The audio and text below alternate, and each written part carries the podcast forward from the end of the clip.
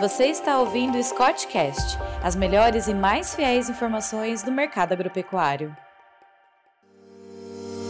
Olá pessoal, eu sou Lorraine Nóbrega, zootecnista e analista de mercado da Scott Consultoria e hoje eu estou aqui no encontro de confinamento e recriadores da Scott Consultoria 2022 que está acontecendo em Ribeirão Preto dos dias 17 a 19 de maio e no dia 20 teremos o um encerramento no confinamento Monte Alegre em Barreto, São Paulo.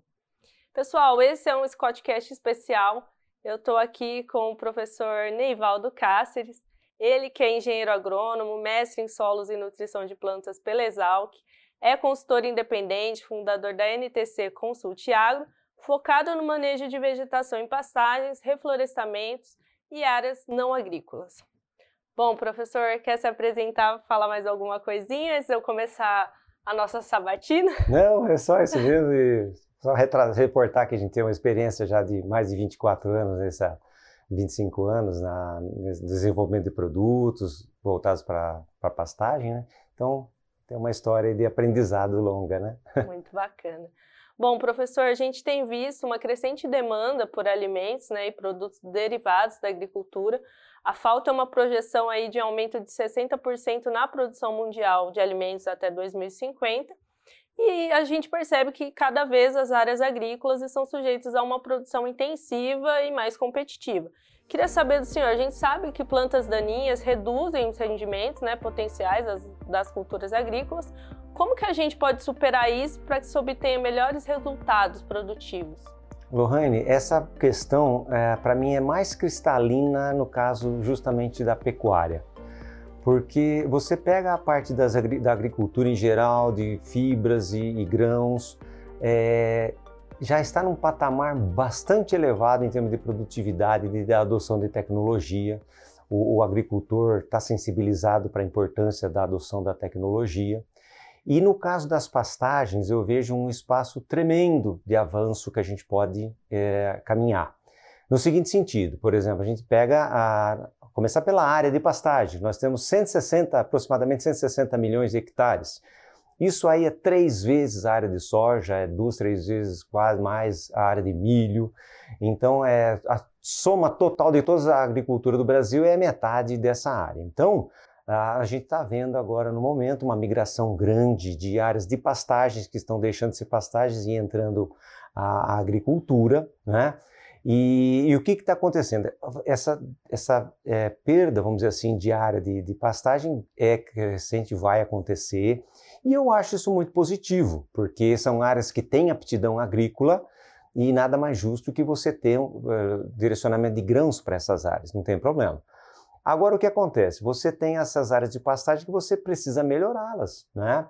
Então, tem dados muito impactantes da Embrapa falando que de 60% a 70% às vezes por cento da área tem algum nível de degradação. Então a gente pode ir desde degradações leves, é, alguma coisa, até casos mais antigos, casos mais intensos aí, de erosão, de perda total de, de forrageiras tal.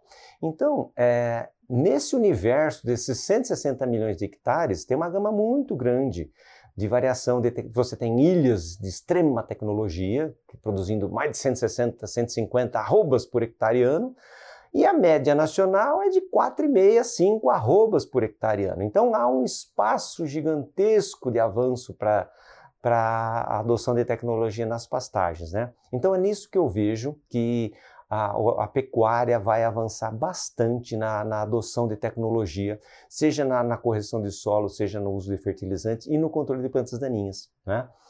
É, como eu digo, você não precisa falar para um agricultor de milho, de soja, que ele precisa controlar a planta daninha. E na pastagem nós precisamos, entendeu? Ele às vezes não tem magnitude da do, do, tanto que de perda que ele tem decorrente do não adoção de tecnologia. Né? Ele ainda não trata a pastagem como uma cultura, como uma né? Cultura, que deveria exatamente. Há, vamos fazer uma ressalva, que há, há empresas agropecuárias, agropecuaristas de extrema é, cuidado e já estão é, perceptíveis para isso, né? Vamos falar assim na, na média, na maioria, né? Que é pela essa gigantesca área de pastagens no Brasil, que ainda há um espaço para um avanço muito grande. Então, eu acredito que nós devemos cada vez mais reduzir a área de pastagens, torná-las mais intensificadas, né? E eu vejo também que essa adoção de tecnologia é, vamos dizer assim, é até capital, mandatória para o pecuarista se permanecer, para ficar na atividade. É, eu até ia te perguntar isso, Neivaldo.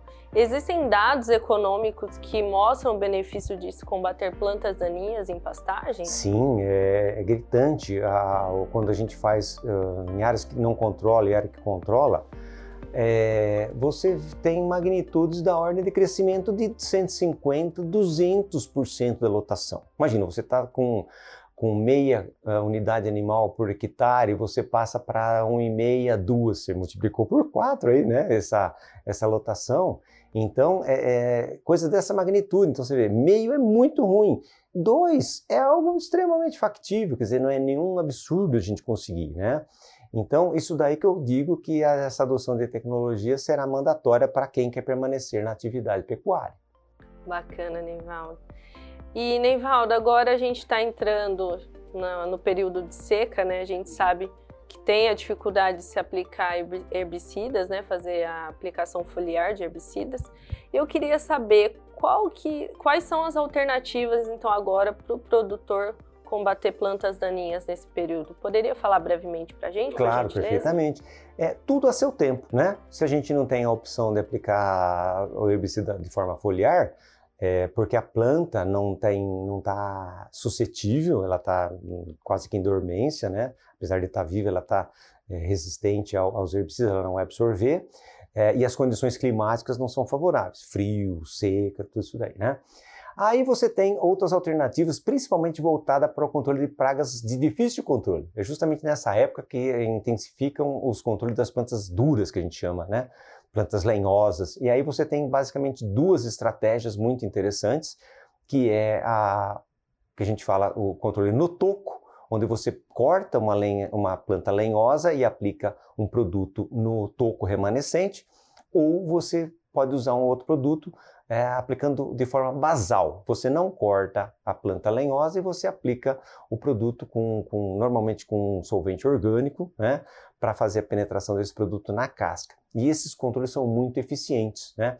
Esse controle pode ser feito tanto nas águas como na seca. Né? O foliar não, o foliar só precisa em condições adequadas de clima, que é basicamente na parte de primavera e verão.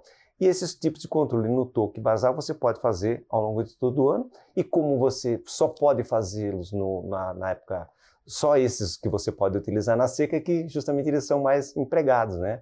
Então é um manejo, aliás, muito interessante de ser feito porque quando vai começar aí as águas, né, a pastagem já está livre da infestação dessas plantas que, tá, que causam tanto problema de infestação, né? Bacana. Bom, pessoal, o Neivaldo ele é autor do livro Plantas Daninhas em Pastagens, Biologia, Manejo e Controle. E, Neivaldo, conta pra gente como que esse livro pode auxiliar técnicos e produtores a campo, por Ok. favor. É, eu, na verdade, escrevi esse livro é, diante de uma necessidade realmente que eu vi, uma lacuna no, no, mercado, não tinha uma publicação desse tipo voltada exclusivamente para pastagens. Né? É, então eu quis destrinchar, abranger bem esse tema, é, e aí eu falo nesse livro da parte de é, de produtos, de tecnologia de aplicação, modalidades de uso, equipamentos, até regulagem de equipamentos, né? E um ponto é, que eu, que eu comento que eu, eu, praticamente nunca vi é justamente a interação da planta daninha com o animal, né?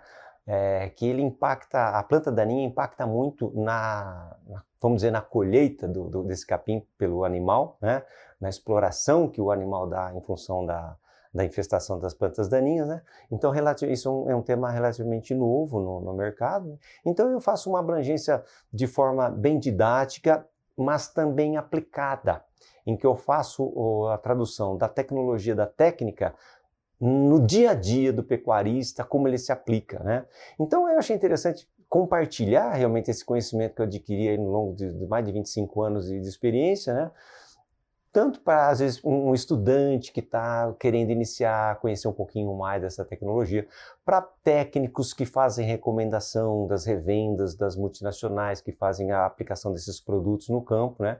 Então, realmente foi o objetivo de ter uma, um compartilhamento do, do que eu sei e, e as pessoas que estão no zero vão poder caminhar já um longo, já um longo caminho só de ter o, o contato com essa publicação aí, tá? Ótimo, Neivaldo. A gente agradece por você compartilhar seu conhecimento conosco. É, eu peço para o senhor se despedir do pessoal e falar também como eles podem adquirir seu livro. Ok. É, eu tenho um site, tá? É ntcconsulteagro.com.br. Né? É, lá tem a loja virtual, pode adquirir o livro ali, né?